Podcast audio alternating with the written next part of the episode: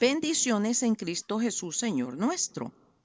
En este estudio 555 finalizamos con la parábola de la viuda y el juez injusto en su parte B. La encontramos únicamente en el Evangelio de Lucas, capítulo 8, del 1 al 8. Seguiremos analizando versículo por versículo. Versículo 3. Había también en aquella ciudad una viuda, la cual venía a él diciendo, Hazme justicia de mi adversario. Isaías 1.17. Aprended a hacer el bien, buscad el juicio, restituid al agraviado, haced justicia al huérfano, amparad a la viuda. Éxodo 22, 22 a ninguna viuda ni huérfano afligiréis. Zacarías 7:10. No oprimas a la viuda, al huérfano, al extranjero ni al pobre, ni ninguno piense mal en su corazón contra su hermano. Mateo 23:14. Ay de vosotros, escribas y fariseos, hipócritas, porque devoráis las casas de las viudas y como pretexto hacéis largas oraciones. Por esto recibiréis mayor condenación. Hechos 6.1. En aquellos días, como creciera el número de los discípulos, hubo murmuración de los griegos contra los hebreos de que las viudas de aquellos eran desatendidas en la distribución diaria. Jeremías 49, 11. Deja tus huérfanos, yo los criaré, y en mí confiarán tus viudas. Santiago 1:27. La religión pura y sin mácula delante de Dios el Padre es esta. Visitar a los huérfanos y a las viudas en sus tribulaciones y guardarse sin mancha del mundo. Lucas 7, 11 al 17. Aconteció después que él iba a la ciudad que se llama Naín, e iba con él muchos de sus discípulos y una gran multitud. Cuando llegó cerca de la puerta de la ciudad, he aquí que llevaban a enterrar a un difunto, hijo único de su madre, la cual era viuda, y había con ella mucha gente de la ciudad. Y cuando el Señor la vio, se compadeció de ella y le dijo, no llores. Y acercándose tocó el féretro y los que lo llevaban se detuvieron y dijo, joven, a ti te digo, levántate. Entonces se incorporó el que había muerto y comenzó a hablar y lo dio a su madre. Y todos tuvieron miedo y glorificaban a Dios diciendo, un gran profeta se ha levantado entre nosotros. Y Dios ha visitado a su pueblo y se extendió la fama de él por toda Judea y por toda la región de alrededor. Primera Timoteo 5 del 3 al 7, del 9 al 11, del 13 al 16. Honra a las viudas que en verdad lo son. Pero si alguna viuda tiene hijos o nietos, aprendan estos primero a ser piadosos para con su propia familia y a recompensar a sus padres, porque esto es lo bueno y agradable delante de Dios. Mas la que en verdad es viuda y ha quedado sola, espera en Dios y es diligente en súplicas y oraciones noche y día pero la que se entrega a los placeres viviendo está muerta. Manda también estas cosas para que sean irreprensibles. Sea puesta en la lista solo la viuda, no menor de 60 años, que haya sido esposa de un solo marido, que tenga testimonio de buenas obras y si ha criado hijos, si ha practicado la hospitalidad, si ha lavado los pies a los santos, si ha socorrido a los afligidos, si ha practicado toda buena obra, pero viudas más jóvenes no admitas, porque cuando impulsadas por sus deseos se rebelan contra Cristo, quieren casarse y también aprenden a ser ociosas, andando de casa en casa, y no solamente ociosas, sino también chismosas y entremetidas, hablando lo que no debieran. Quiero pues que las viudas jóvenes se casen, críen hijos, gobiernen su casa, que no den al adversario ninguna ocasión de maledicencia, porque ya algunas se han apartado en pos de Satanás. Si algún creyente o alguna creyente tiene viudas, que las mantenga y no sea grabada la iglesia, a fin de que haya lo suficiente para las que en verdad son viudas. Lucas 2.37. Y era viuda, hacía 84 años, y no se apartaba del templo, sirviendo de noche y de día con ayunos y oraciones. Versículos 4 y 5.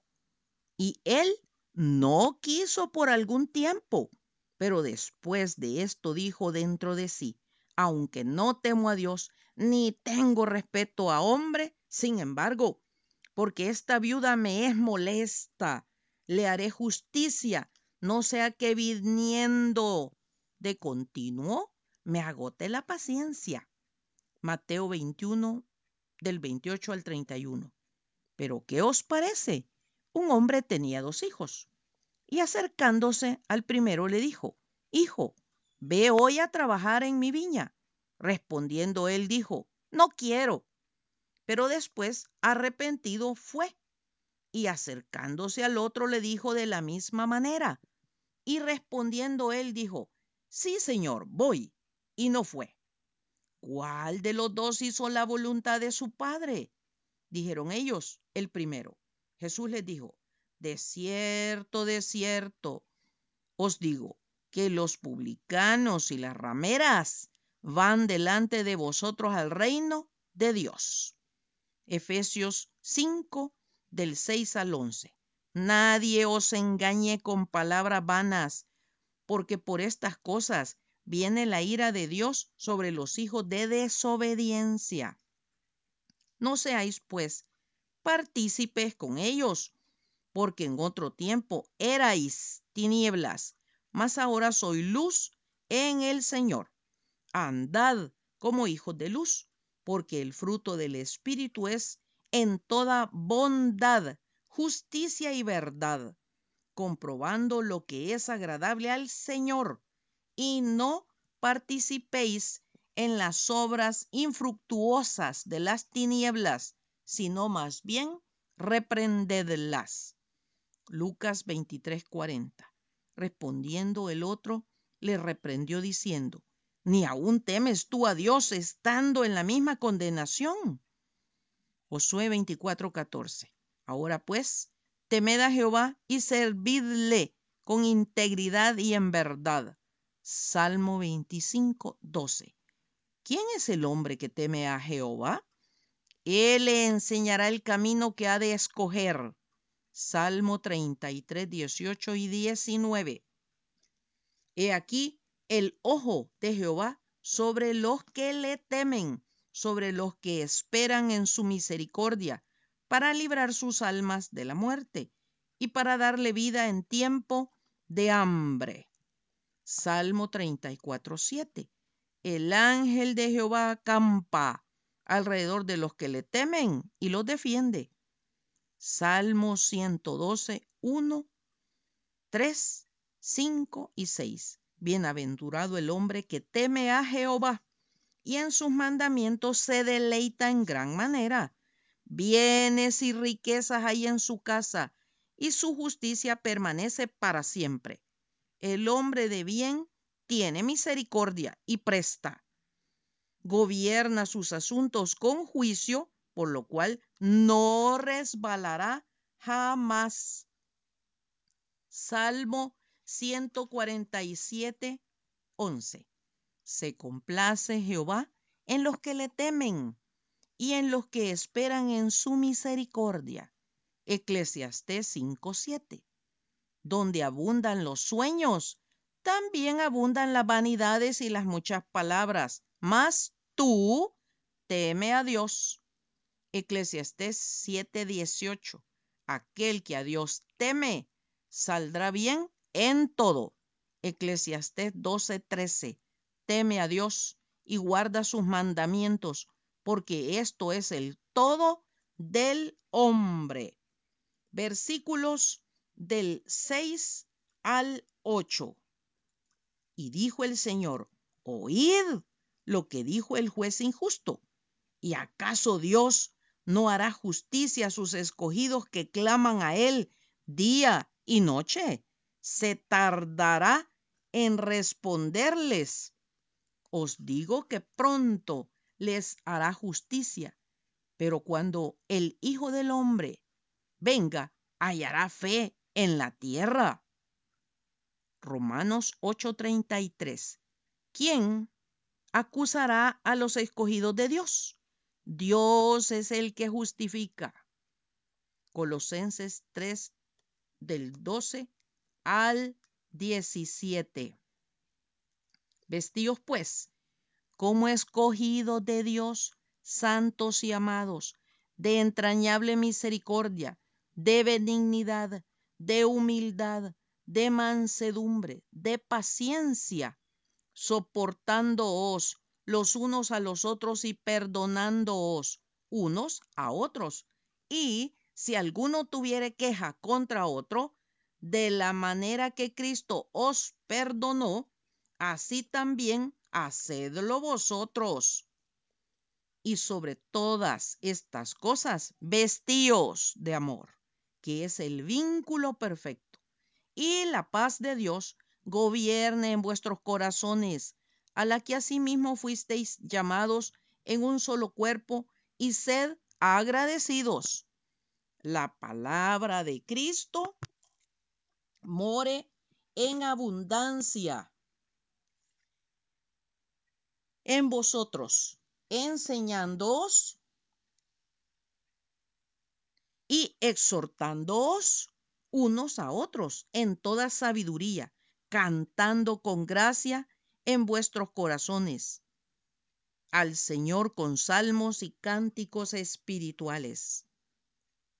Todo lo que hacéis sea de palabra o de hecho hacedlo todo en el nombre del Señor Jesús, dando gracias a Dios Padre por medio de él. Daniel 6:10. Se arrodillaba tres veces al día y oraba y daba gracias delante de su Dios, como lo solía hacer antes. Salmo 95:6. Venid, adoremos y postrémonos arrodillémonos delante de Jehová nuestro Hacedor. Salmo 55, 17. Tarde y mañana y a mediodía oraré y clamaré, y él oirá mi voz. Salmo 99, 5. Exaltad a Jehová nuestro Dios y postraos ante el estrado de sus pies. Él es santo. Salmo 37, 4. Deleítate asimismo en Jehová y él te concederá las peticiones de tu corazón. Primera Juan 5, 14 y 15. Y esta es la confianza que tenemos en él, que si pedimos alguna cosa conforme a su voluntad, él nos oye.